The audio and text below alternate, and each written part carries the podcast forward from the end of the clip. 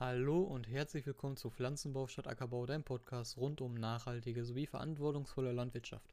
Mein Name ist Lukas Heumann und ich möchte dich herzlich willkommen heißen zum heutigen Thema der Folge, die Grundlagen, wie Nährstoffe aus organischen Materialien des Bodens freigesetzt werden. Das Ganze ist ein Brief, der wurde von einem mir unbekannten Verfasser verfasst. Ich habe leider noch nicht herausgefunden, wer diesen Brief geschrieben hat, habe ihn aber aus dem Englischen übersetzt und ich würde sagen, wir fangen direkt mal damit an. Der Gehalt an organischer Bodensubstanz reicht von etwa 0,4 bis 10 Prozent in mineralischen Böden in gemäßigten Regionen.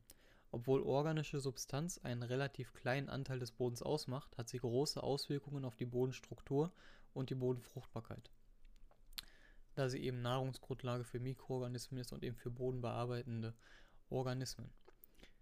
Die organische Bodensubstanz enthält schätzungsweise 95% Bodenstickstoff, und 40% Bodenphosphor und kann mit den richtigen Mengen und unter den richtigen Bedingungen den gesamten N- und P-Bedarf einer Pflanze decken.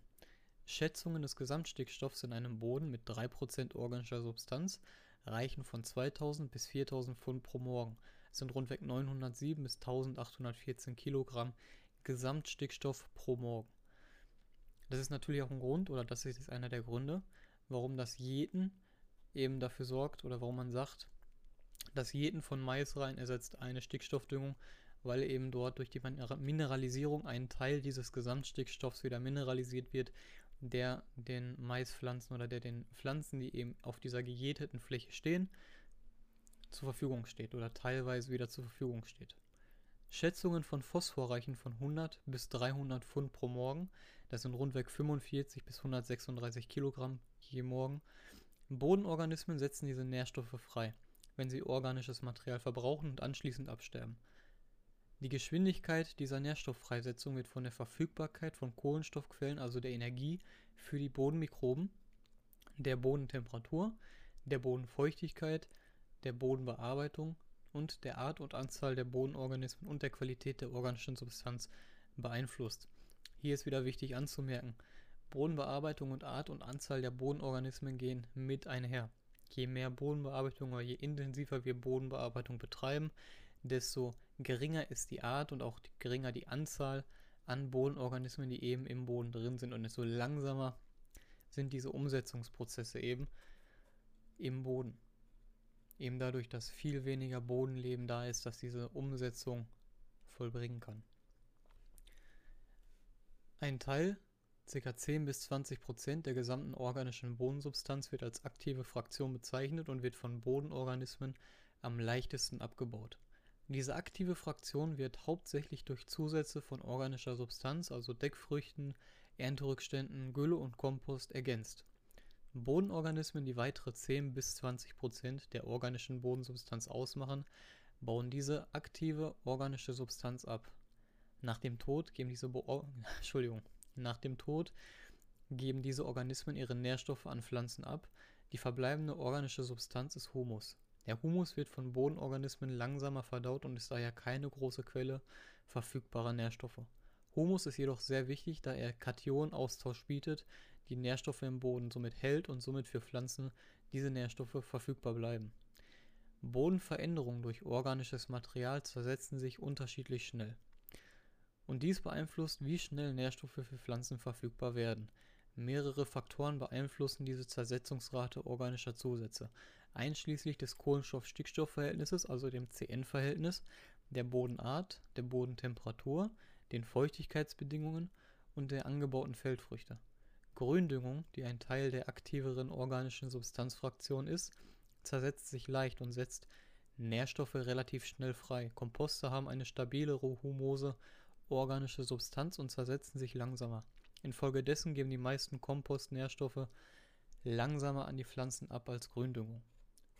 Ein schönes Beispiel hierfür ist ein Laubblatt. Wenn du ein Laubblatt auf eine Fläche packst, dann ist dieses Laubblatt schneller zersetzt, wie zum Beispiel Strohhalme oder Lischblätter oder generell Stängel von Mais, die dauern länger, um sich zu versetzen, weil das CN-Verhältnis einfach weiter ist.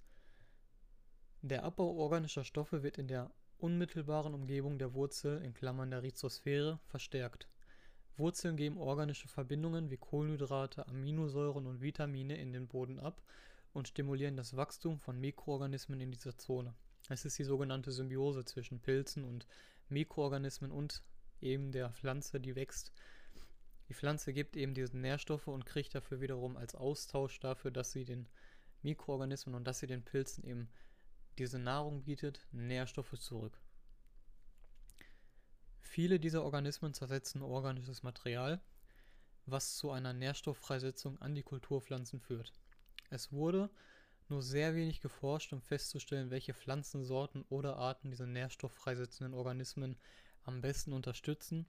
In Zukunft könnten solche Informationen helfen, Pflanzensorten zu identifizieren, die gut an ökologische Systeme angepasst sind. Wenn Zwischenfrüchte regelmäßig Teil einer Fruchtfolge sind, erhöhen ihre Rückstände die organische Bodensubstanz. Die organische Bodensubstanz nährt das Wachstum von Mikroben, das die Freisetzung von N erhöht, wenn sie sterben und sich zersetzen. So kann die punktuelle Integration von Zwischenfrüchten in eine Fruchtfolge dazu beitragen, dass Nährstoffkreislauf und die Schonung verbessert. Hier muss ich anmerken, eine kontinuierliche ein kontinuierliches Einfügen von Zwischenfrüchten und auch schon ein Zwischensehen von Zwischenfrüchten in die noch zu erntende Kultur ist definitiv der bessere Weg, da das Ziel sein sollte, eine konstante, ausreichende Begrünung der Fläche zu haben.